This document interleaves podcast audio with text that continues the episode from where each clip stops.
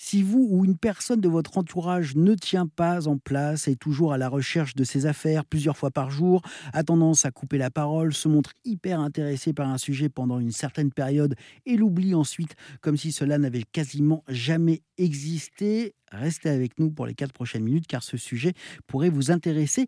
Cette personne ou vous-même euh, pourrait euh, être touché par le TDAH. TDAH pour trouble du déficit de l'attention avec ou sans hyperactivité. C'est un trouble neurodéveloppemental assez fréquent hein, puisqu'il touche environ 6% des enfants et 4% des adultes. Alice Gendron, bonjour. Vous avez vous-même le TDAH. Vous publiez un livre, Le petit guide illustré du TDAH aux éditions Albin Michel et avec votre compte Mini Coach TDAH, vous informez des milliers de personnes sur euh, les réseaux sociaux parce que les symptômes sont connus aujourd'hui, le trouble peut être traité.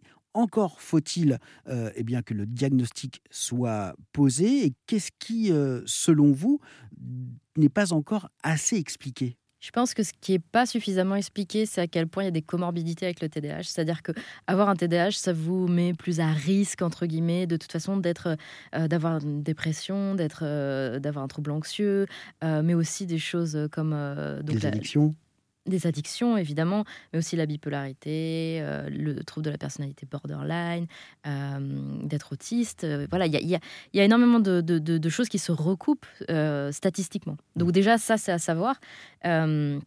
après, dans la façon dont c'est pris en charge aujourd'hui par les médecins, bah, après, c'est un... Voilà, il y a des médecins qui préfèrent...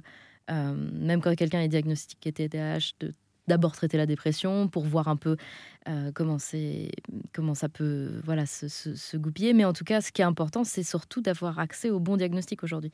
Et c'est vrai qu'on est sur des troubles quand même très complexes qui partagent énormément de symptômes. Euh, certains troubles qui sont euh, comment dire, par exemple, il y a beaucoup de, femmes notamment qui vont avoir tendance à être diagnostiquées bipolaires aujourd'hui alors qu'elles ont un TDAH. Ça, c'est des choses qui reviennent et, les, professionnels de la santé ajustent un peu euh, leur diagnostic aujourd'hui. Mais c'est vrai que là-dessus, bon, voilà, il faut qu'on travaille, euh, enfin, qu'il, parce que moi je suis pas médecin, mais voilà, il faut qu'il y ait un travail qui soit fait sur la précision du diagnostic. Après, je pense que la, prise en charge euh, est forcément meilleure quand on a une meilleure précision.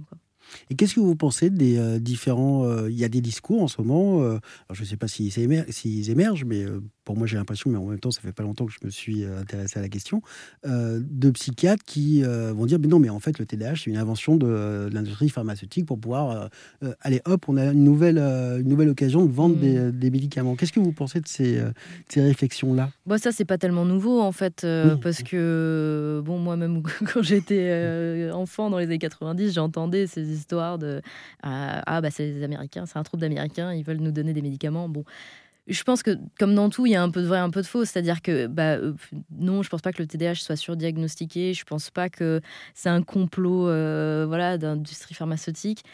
Après, est-ce qu'aux États-Unis, il y a des questions éthiques à se poser sur euh, voilà, euh, la puissance économique pharmaceutique euh, dans ces, mmh. dans, ces traitements-là? Bon, bah, évidemment, mais comme toute chose, je pense que voilà, il faut, il faut garder un peu de, de raison et essayer de, de, regarder tout ça quand même avec voilà, un peu de, clarté, ce qui n'est pas forcément évident, mais je pense que voilà, la réalité se trouve dans, dans, la nuance. Et c'est ce qu'on a un peu de mal à, à trouver aujourd'hui dans les discours, euh, je pense. Merci beaucoup, Alice Gendron. Je rappelle le titre de votre livre, Le petit guide illustré du TDAH aux éditions Albin Michel. Tous les renseignements sont à retrouver sur notre site erzen.fr.